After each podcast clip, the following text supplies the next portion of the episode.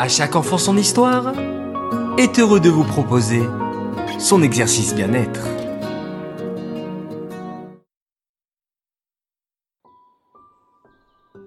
Coucou mes chers enfants.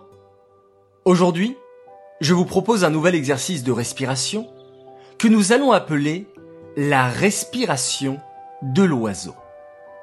Pour cela, mettez-vous debout, les pieds bien ancrés au sol et le dos bien droit. Imaginez que vous êtes un oiseau. Vous inspirez par le nez en ouvrant vos ailes. Pour cela, laissez vos bras se soulever vers le ciel de chaque côté de votre corps. Puis, expirez et repliez vos ailes. Votre ventre se creuse, vos bras s'abaissent et se replace le long du corps.